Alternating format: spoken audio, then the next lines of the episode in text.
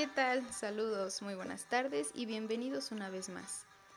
En los próximos siete minutos les estaré hablando sobre las manifestaciones artísticas de Mesopotamia, un tema muy interesante desde mi punto de vista. Hoy es lunes 9 de noviembre y esto es Impacto Cultural.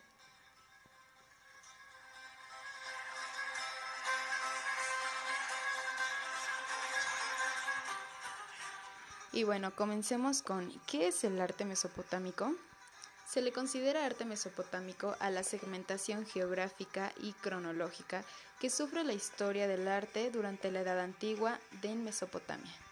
Hace alusión a las expresiones y representaciones artísticas que poseían las culturas de los pueblos mesopotáneos, que se desarrollaron en las orillas de los ríos Éufrates y Tigris y desembocan luego en el Golfo Pérsico en la península arábiga aproximadamente en el año 4000 a.C.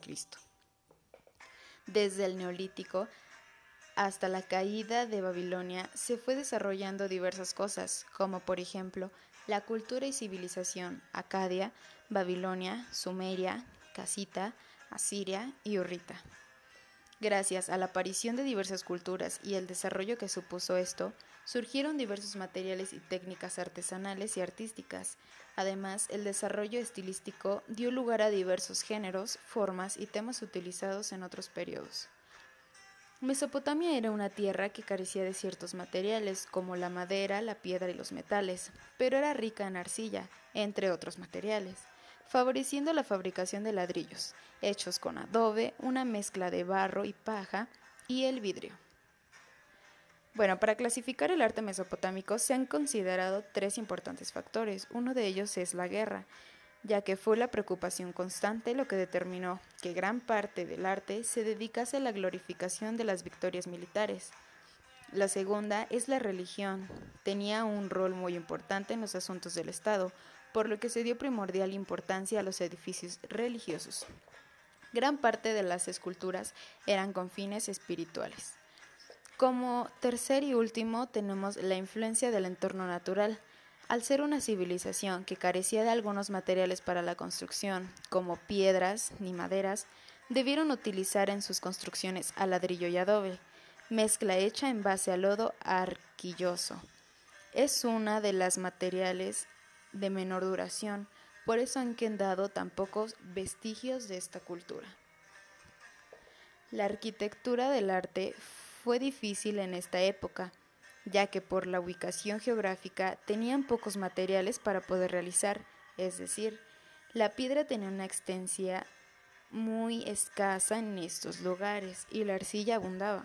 Por esa razón es por lo que los mesopotámicos tuvieron preferencias por el ladrillo y adobe, para realizar las bases de la arquitectura.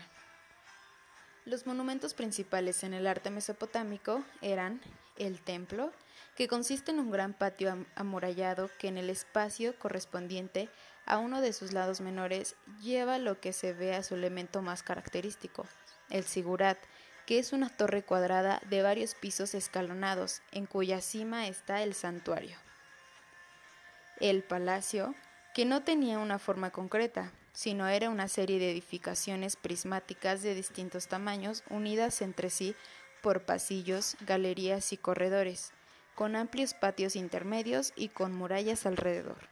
Consistía en una sencilla construcción cuadrangular con un patio central por el cual recibía luz y ventilación.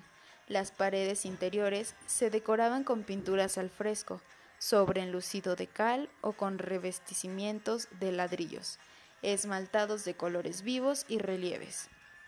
Algunos de los palacios más importantes fueron los de Níbibe, Khorsabad y Nimrud. Otra sería las murallas, que se construyeron para, las para guardar las ciudades de paredes verticales y cortadas en ángulos rectos, reforzadas de techo en techo por torres cuadradas.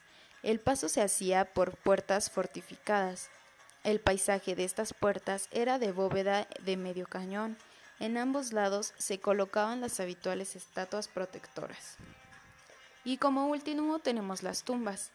La tumba no ofrece gran interés arquitectónicamente hablando, pues es simplemente hipogeo, con bóveda de ladrillo y varias cámaras, que se manifiesta al exterior por algún pequeño monumento sin valor artístico. En su interior se ha encontrado un ajuar funerario muy rico, cadáveres de damas, músicos, criados, cocheros y guardias inmolados en número grande que revelan las barbas, bárbaras costumbres fúnebres de estos pueblos.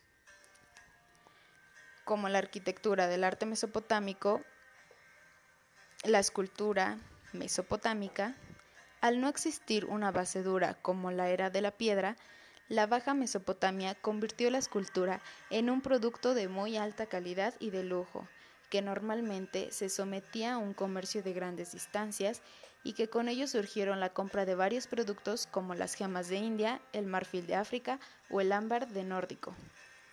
Aunque fue algo escasa la escultura mesopotámica, esta tuvo algunas características principales, como son la robustez y fuerza que tenían las figuras.